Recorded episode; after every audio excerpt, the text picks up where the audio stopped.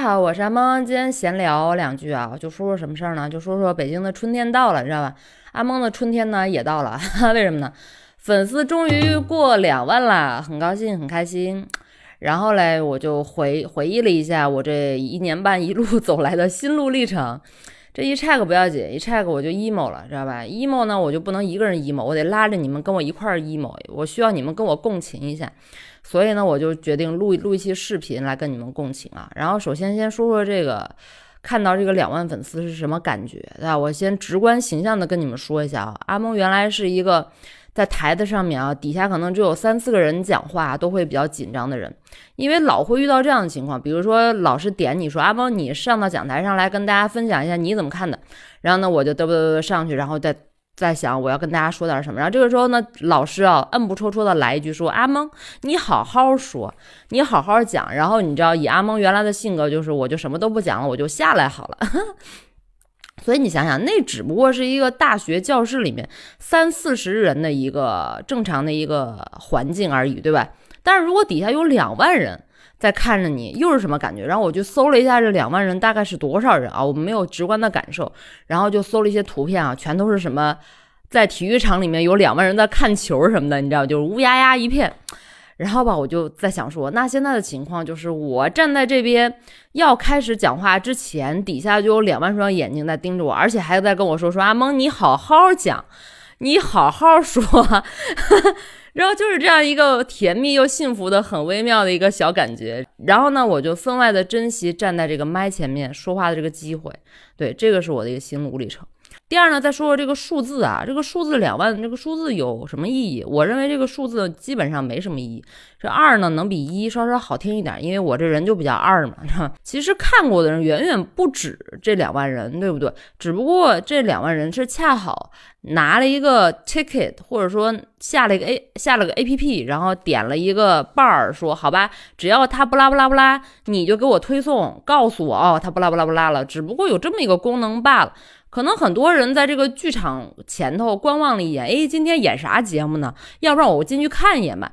然后呢，就 just walk in，然后呢看了觉得哎挺好，然后呢他就出来了，就没没有做后续的的的事情，你知道吧？这些也有很多。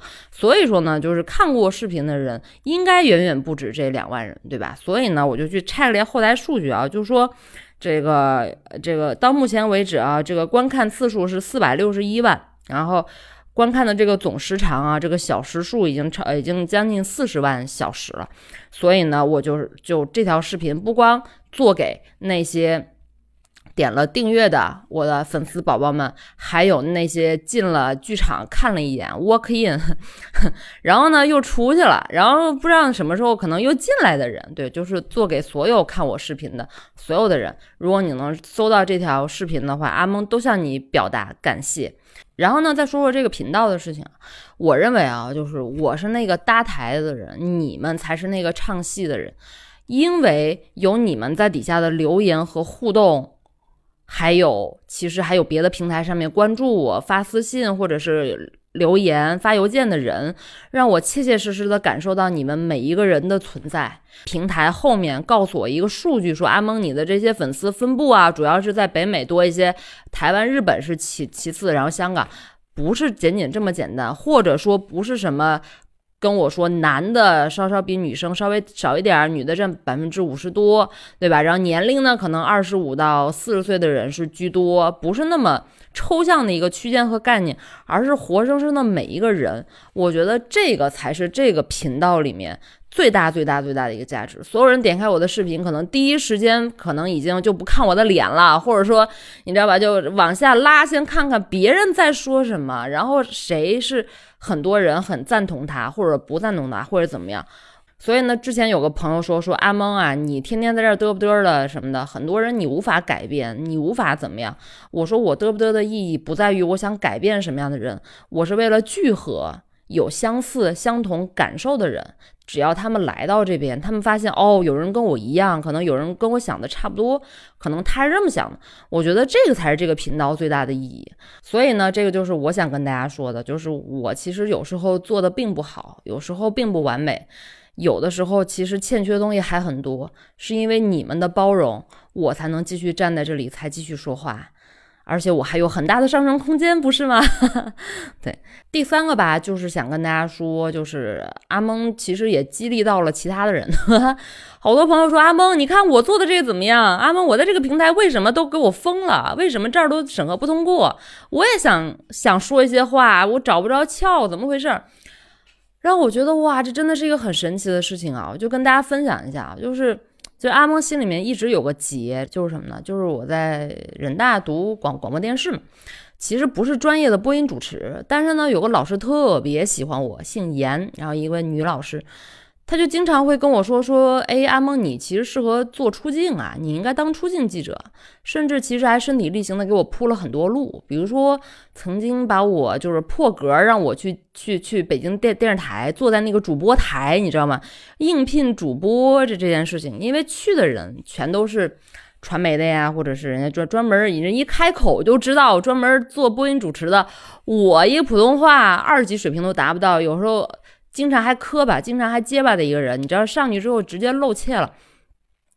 特别是你知道，我当时坐在那个主播台，很多灯光打在我身上，然后前面是一个在那里翻屏、翻屏、翻屏，你照着那个念，你知道吗？那个感觉啊，非常的魔幻，你知道吗？非常的魔幻。就是当你从那个主播台上下来的时候，我当时是。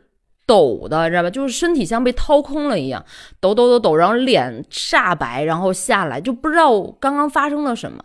就这个，就是我在正规电视台主播台的初体验。就是这件事情蹊跷在结束了之后，就是没有人再提起这件事情，你知道吧？就是我也不敢去问这个老师结果怎么样。然后这个老师吧，然后呢，就是也没有再跟我说。这个到底 what happened？就是他们觉得我怎么样不行，就相当于这件事情像没有发生过一样，像没有发生过一样。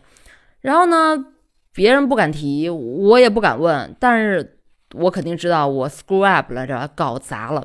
所以这件事就一直留在我的心里面。我觉得可能我还果真不是真的适合当一个主持人吧，只是那个时候老师可能觉得我某个特质还有有点像。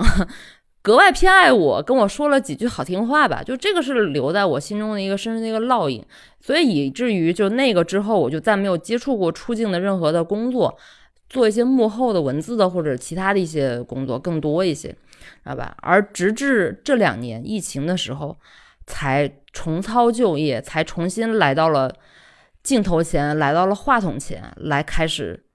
继续这个未完成的梦想，所以我觉得 就想说这个故事是想说什么呢？